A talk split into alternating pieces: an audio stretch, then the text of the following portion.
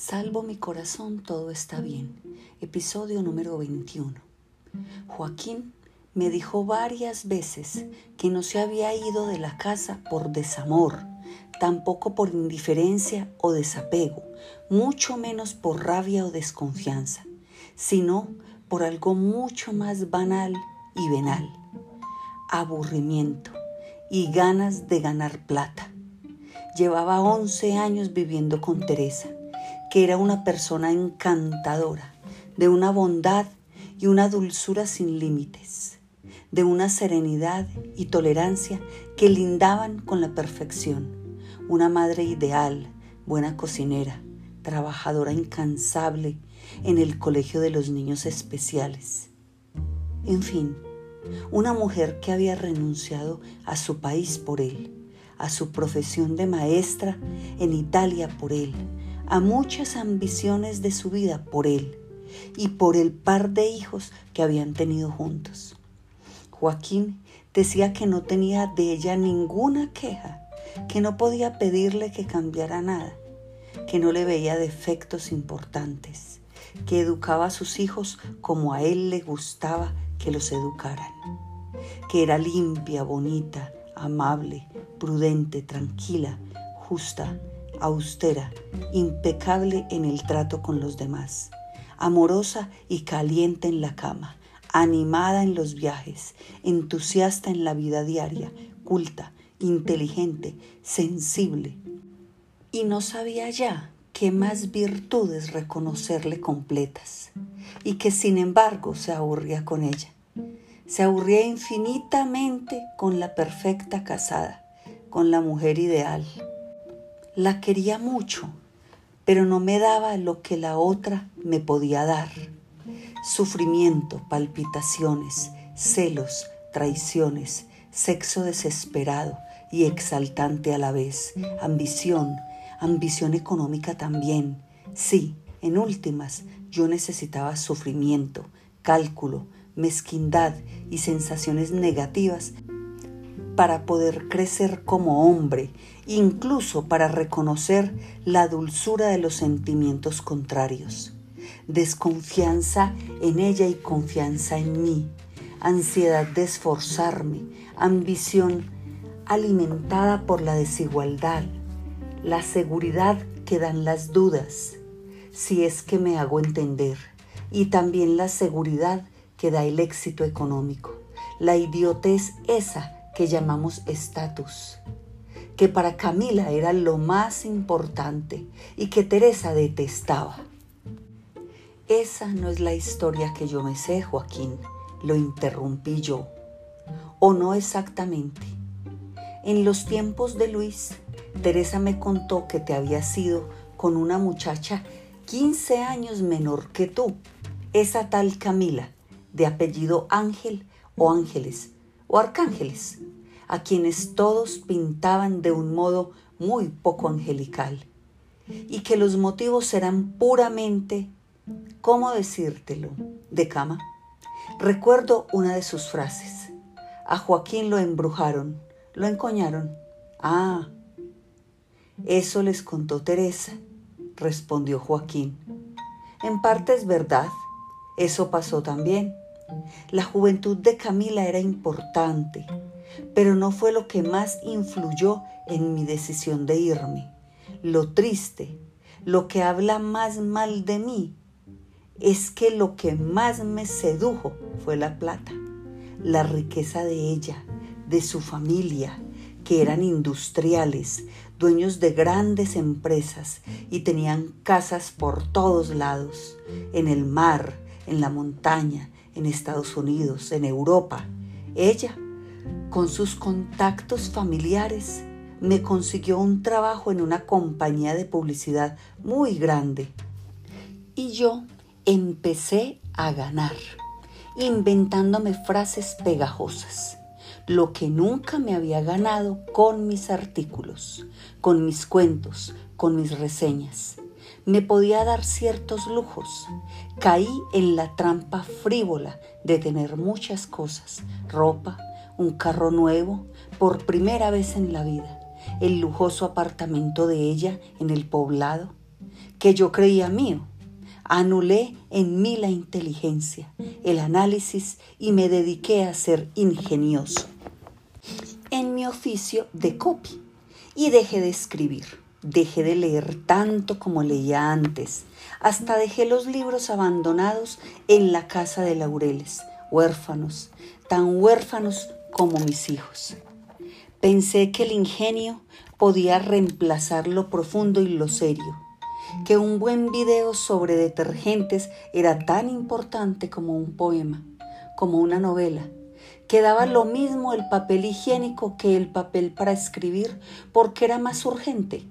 Durante muchos años dejé de pensar para no tener que cuestionarme esa vida.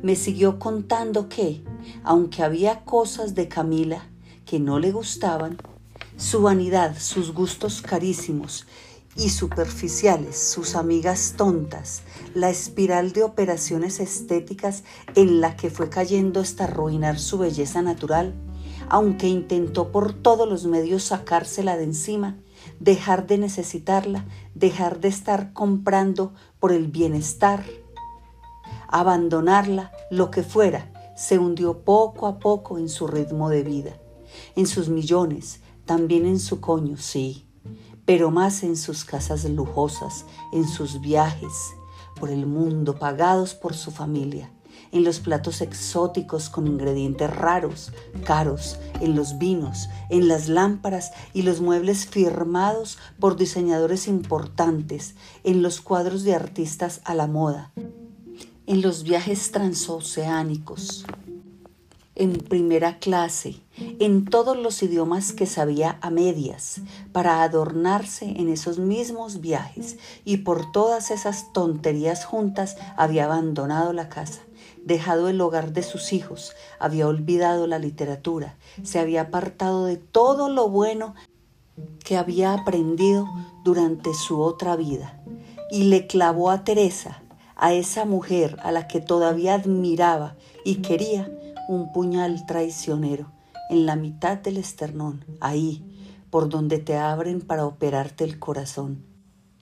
Él mismo no se explicaba cómo no la había matado de dolor y desprecio.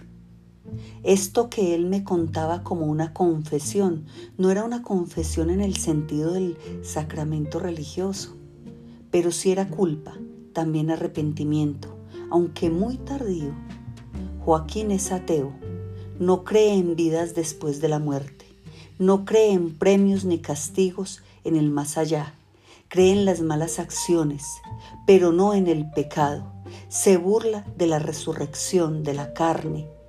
Le cae bien Jesús por sus sermones, por el de la montaña sobre todo, pero no piensa que sea Dios.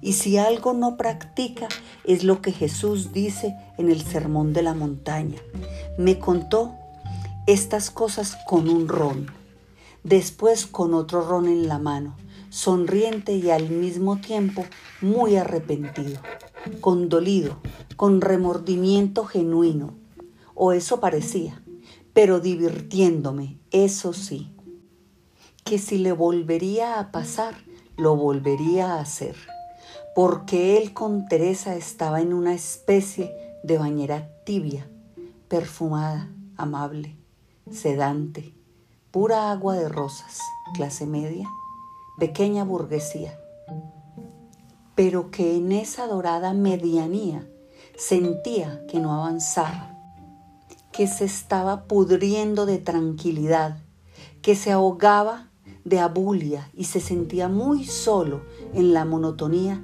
del paraíso terrenal con querubines en las paredes y valses vieneses en los parlantes, y que se sentía atraído por algo que, si fuera creyente, podría definir como demoníaco o luciférico.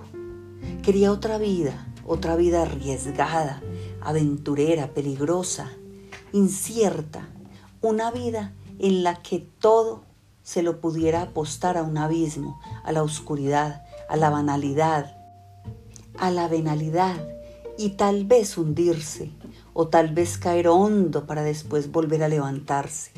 resucitar de entre los ricos y volver a escribir antes de que fuera demasiado tarde. Ese era el plan que tenía ahora, dejar la publicidad y volver a escribir una novela, una novela seria, quizás una novela sobre un cura marica como yo, de origen humilde, que se sabía la Biblia de memoria. Eso me decía. ¿Lo habría absuelto yo si esto que me decía fuera una confesión? Estaba arrepentido, sí, sin duda, desde el mismo momento en que le clavó el puñal a Teresa. Estaba arrepentido. Estaba arrepentido mientras se lo hundía en el pecho, muy arrepentido. Le dolía toda el alma y toda la conciencia al hacerle eso. Y sin embargo repetía, lo volvería a hacer, lo volvería a hacer. Estaba arrepentido y al mismo tiempo sabía que no podía haber en su vida propósito de enmienda, porque sin esa ruptura dolorosa y brutal, sin la mentira y la traición y el abandono, no habría madurado nunca, ni habría llegado a donde había llegado, a ser el publicista más o menos famoso que era ahora. La única manera de no sucumbir a las tentaciones es caer en ellas, citaba. Si uno no se atreve a cambiar, se queda toda la vida pensando que no vivió su vida, sino una vida impuesta, postiza, ajena. Nos arrepentimos sobre todo de los pecados que no cometemos, recalcaba borracho. Sabía que toda la culpa era suya y que no había persona más inocente, más víctima que Teresa, y sin embargo lo había hecho. Y lo más grave, lo volvería a hacer. No, yo podía oírlo, podía no recriminarlo, podía incluso entenderlo en parte, porque el ser humano es insondable, pero no lo podía absolver. Como cura que soy, no habría podido perdonarlo. Lo que él había hecho había sucedido en este mundo y en todos los mundos posibles que Joaquín pudiera crear o imaginar. Así que pensé, de un modo más luterano que católico, que ese pobre hombre no percibía en él la gracia, ni sería uno de los que se salvan, sino uno de los abandonados de la mano de Dios. Uno que, sabiendo que así se condenaba, que así se vendía lo más superficial y estúpido, no podía no hacerlo porque se sentía de antemano condenado, hundido en el abismo, destinado al infierno de la vida, pues durante años lo único que le había interesado era la comodidad. Me constaba, sin embargo, que no era tan mal padre como decía. Sabía también que Teresa, mientras había vivido con él, no tenía demasiadas quejas sobre su manera de ser. Si ella lo había amado tanto, había sido porque él era, en el primer sentido de la palabra, amable. Con él había gozado mucho, de cuerpo y alma. Juntos habían aprendido de libros, de arte, de ciencia. Gracias a él había conocido a Luis, de quien se había levemente enamorado con solo vivir unos meses con él. Con Joaquín había empezado a dudar de la existencia de Dios. Eso para ellos dos era un logro. Y había caído en esa especie de tranquilo agnosticismo en el que ella vivía. Y aún después de la puñalada que había recibido, tenía que reconocer que su trato con ella había sido correcto, siempre puntual con las cuotas de alimentos, nunca ausente o descuidado con los dos hijos, amoroso con ellos, que también lo querían, aunque a veces su amor pareciera comprado con regalos y viajes y beneficios. Había en Joaquín un lado angelical y un lado del ángel caído. Tenía al mismo tiempo una gracia genuina y un oscuro encanto bajo, materialista, mefistofélico. ¿Era eso tal vez lo que veían las mujeres en él? Era curioso pero sin ser un don Juan, sin tener mucha plata, la que llegó a tener siempre le pareció ajena y poca al lado de la fortuna de su moza millonaria. ni poder ni prestigio, vivía rodeado de mujeres que lo querían, lo mimaban, lo cuidaban, aunque fuera borrachín y cada vez pareciera más vacío, más ausente y perdido. Él se sentía mucho más a gusto con las mujeres que con los hombres. Había una dulzura en su trato, acompañada de cierta picardía, de ciertas insinuaciones nunca explícitas, que resultaban muy seductoras y una cortesía, una atención real a sus palabras que resultaban encantadoras para muchas de ellas, porque tenía, o al menos parecía tener, oídos para oírlas. Unas cuantas lo odiaban también, especialmente alguna que hubiera sido rechazada o repudiada por él, o no correspondida en sus insinuaciones, pues eran también mujeres sus peores enemigas, sobre todo en su mundo, el de la publicidad, el de las modelos, el de la frivolidad. A Córdoba, que evitaba juzgar a las personas, le caía bien Joaquín incluso después de que abandonara a Teresa. Me decía que se le parecía de algún modo a algunos personajes alados y superficiales de Truffaut, con ese sutil encanto de la levedad y la melancolía. Su sustancia era una especie de tristeza ligera, aérea, intrascendente. No era siquiera un hombre muy inteligente, ni muy culto, me decía Luis pero tenía un barniz de cultura en todos los temas y era capaz de hablar de cualquier cosa con cierta gracia y humildad, sin imponerse. No hablaba mal de nadie, tampoco, y esa era una extraña virtud, aunque fuera curioso y no despreciara las indiscreciones. No tendía a mentir ni a condenar a otros. Si contaba un chisme de alguien, lo hacía con compasión, sin burlarse, tratando de entenderlo. Se combinaban en él la ingenuidad, cierto aire de sincera inocencia, pero a la vez un gran cinismo, mucha indolencia, totalmente ajeno a la conmiseración y subir en la escala social, pero con displicencia y sin apego a ninguna conquista. También podía ser generoso, sí, pero ególatra al mismo tiempo, narcisista, pues sentía que el mundo giraba a su alrededor. Lo salvaba que el mundo no le importaba tanto, por mucho que girara en torno a él. Lo que más impresionaba a Luis era que Teresa, que había sufrido como una mártir por las infamias que Joaquín le había hecho, que era consciente de que su exmarido se había portado como el peor canalla, que maleducaba a los hijos atendiendo sus caprichos más tontos con cosas y más cosas. Decía que de todas formas, si él se lo propusiera, volvería a su lado sin dudarlo. Y no solo lo aceptaría otra vez, sino que creía que eso sería para ella como el regreso a la felicidad. Mientras duró, me gustaba mucho la rutina de visitar a Luis en su nuevo barrio, por un lado, era testigo de las transformaciones de mi amigo moribundo, o en el umbral de una muerte probable. Por el otro, Laureles, el barrio era bonito, lleno de árboles y de avenidas circulares, de casas espaciosas, sin ser grandes y frescas.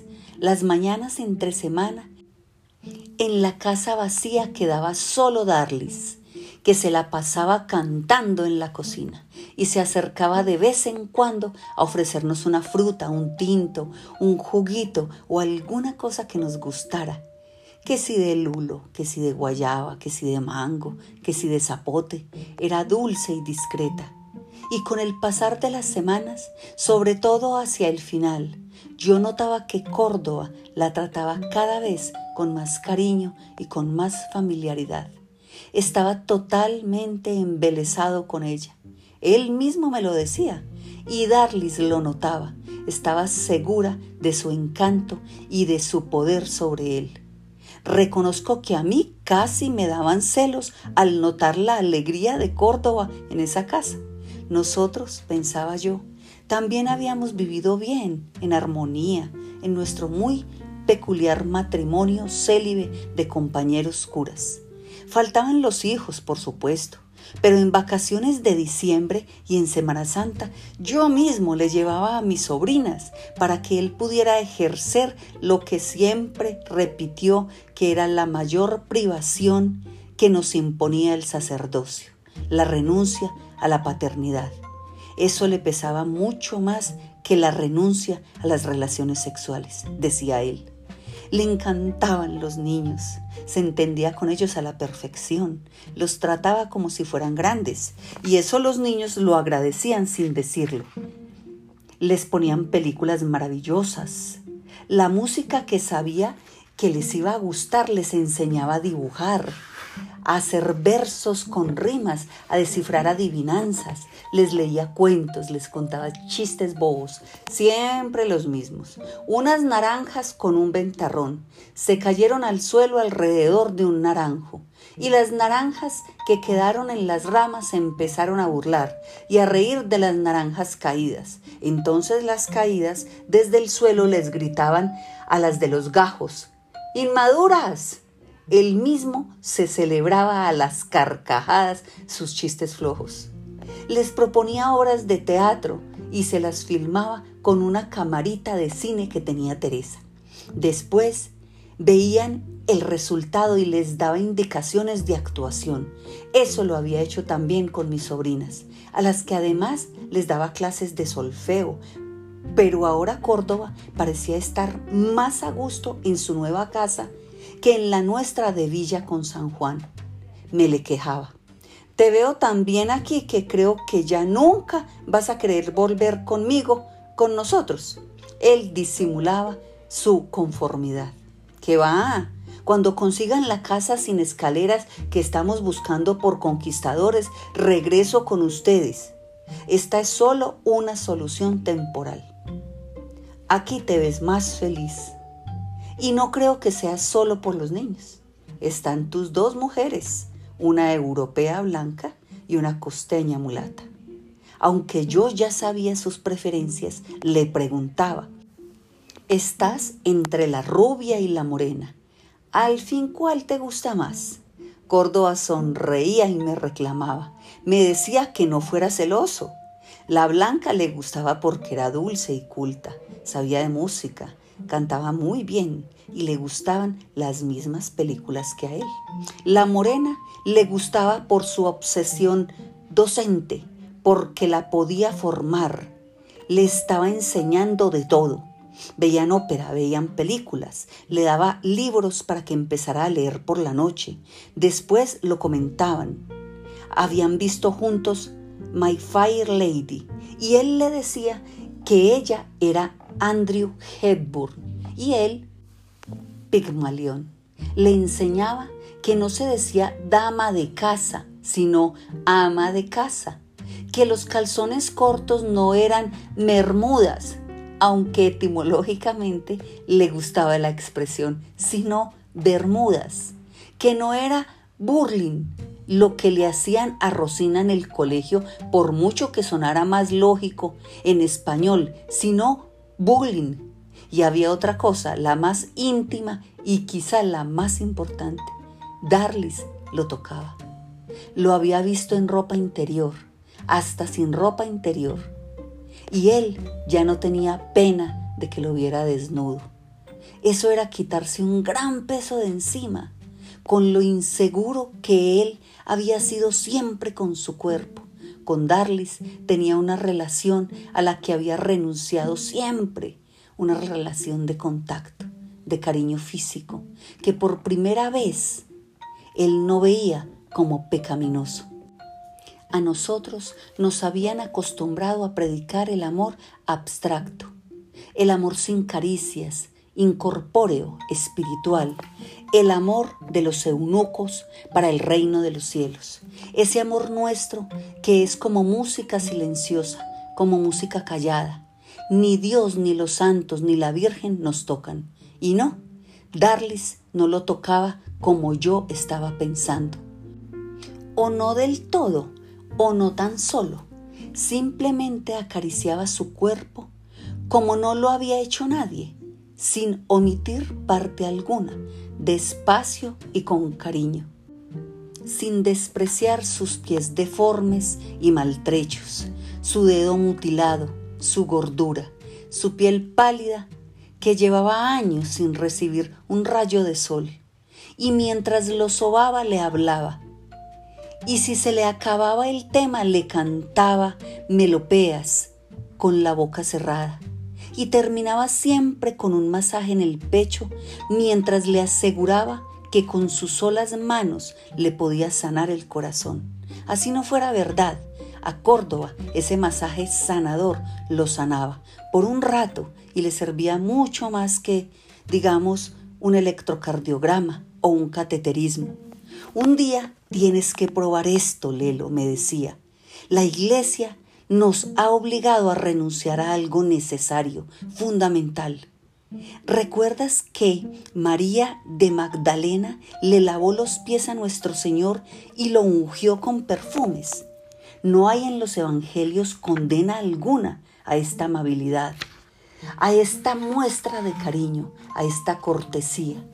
¿Recuerdas que ella le secó los pies? Pues se le habían mojado de lágrimas, de lágrimas derramadas por ella, y se los secó con el pelo y luego se los perfumó, ¿no? Bueno, no es seguro que haya sido María Magdalena. El Evangelio de Lucas dice que fue una mujer pecadora, pero no da el nombre. Y después Juan habla de otra mujer que le echa perfume a Jesús, pero no en los pies, sino en la cabeza. Lo cierto es que no hay ahí condenas. Antes Jesús le agradece y le perdona sus pecados y en los apócrifos. En el de Santo Tomás, si recuerdo bien, se llega más lejos porque Jesús se duerme reclinado sobre el pecho de María Magdalena y ambos se besan y los apóstoles se ponen tan celosos como ahora dices tú que me pongo yo. Tú sabes mucho más de los evangelios que yo, Lelo, y yo no recuerdo bien. Pero era algo así. Si no estoy mal, ella recibe muy bien al Señor en su propia casa. No era la de Lázaro antes de resucitarlo. Y María de Betania se sienta a sus pies y lo oye predicar embelesada. Bueno, pues como María de Betania me trata darles a mí en esta casa. Se sienta a mis pies y me les echa aceites perfumados. Una vez, no lo vas a creer, se inclinó largo rato sobre mí, su nariz a milímetros de distancia de mi nariz, y estuvo respirando mi respiración y yo la suya. Nos tragábamos el aire de cada uno y no sabes lo bonito que eso puede ser. No nos besamos, no, simplemente nos respiramos mucho tiempo, sin parar, como si ella fuera mi aire y yo su inspiración. Darlis tuvo soltera una hija, es verdad, a la linda Rosina, pero para mí no es una mujer pecadora, es una víctima, no más, de los hombres, de los millones de hombres de este continente que abandonan a sus hijos y son una porquería. Y a pesar de todo, a mí me unge los pies y me los lava y me los seca, aunque no con su pelo, porque lo tiene corto sino con una toalla. ¿Crees que hace mal o que yo hago mal? Ella me dice que yo no huelo a cura, sino a bueno. Que los curas en general huelen a rancio. No sabes lo bien que me siento cuando me lo dice. Y lo bueno, también lo bueno que me siento cuando Darlis me unge y me soba y me seca. Me siento bueno porque me siento querido. No, no creo que haya nada malo en eso, le dije yo, siempre y cuando no vaya mucho más allá. Ay, Lelo, ¿y qué sería más allá? ¿No ves que me estoy muriendo y que le quiero arrancar un mínimo gusto al tiempo que me quede? Todos nos estamos muriendo cada día, Córdoba. Si fuera por eso, entonces todos deberíamos dedicarnos al placer por el simple hecho de que nos vamos a morir. Y no es eso lo que nos han enseñado. ¿Y qué nos han enseñado entonces? que debemos sufrir, pues yo ya he sufrido suficiente y sigo sufriendo. Déjame al menos gozar un poco. No quiero recordarte que también tú no me lo tienes que recordar. Lo tengo muy presente. Es un dilema que ni tú ni yo podemos resolver. Tú mismo te habrás dado cuenta de las veces que has gozado mucho, que estás a punto de ser feliz. Lo has pagado siempre con sufrimiento, con una caída. Puede que haya sido así, pero no tiene por qué ser siempre así. Ya me cansé de sufrir, Lelo. ¿Y sabes qué? Si llego a sobrevivir al trasplante, si me salvo, me voy a salir de cura y me voy a casar. Creo que ya te lo he dicho antes. Pero ya que estamos, te lo repito y te lo confirmo, ya lo resolví. Casarte. ¿Y con quién si se puede saber? Le pregunté yo después de un momento de fingido estupor, porque sabía la respuesta. Con Darlis, con Teresa, con la que sea con la primera mujer que se pase por el frente de la puerta y me diga que sí. No creas que un gordo enfermo y sin plata tenga mucho de dónde escoger. Pero es que tú no sabes la maravilla que es esta vida. Nunca me había dado cuenta de que la verdadera dicha es una familia, vivir en familia. La iglesia nos prohíbe experimentar una familia, precisamente porque sabe que no hay nada más maravilloso que esto. Nada tan fuerte, nada que cree lazos más estrechos, costumbres más firmes, apegos más sólidos. Con los rabinos no es así. Entre los judíos ni siquiera hay monjes. En la iglesia oriental no obligan a sus sacerdotes a estos sacrificios. Los pastores protestantes se casan si quieren. Los ayatolas ni se diga, con varias mujeres, la comida juntos, los juegos, la hora de acostarse, los ruidos al despertar, el desayuno tibio, las despedidas por unas cuantas horas, los regresos diarios, no sabes. Yo al único que no entiendo es al que se fue, a Joaquín. ¿A quién se le ocurre renunciar a esta vida? Está loco ese tipo, loco de atar pero le agradezco que, sin pretenderlo, me haya cedido el puesto de padre y esposo a mí. Era algo muy importante que me faltaba por experimentar.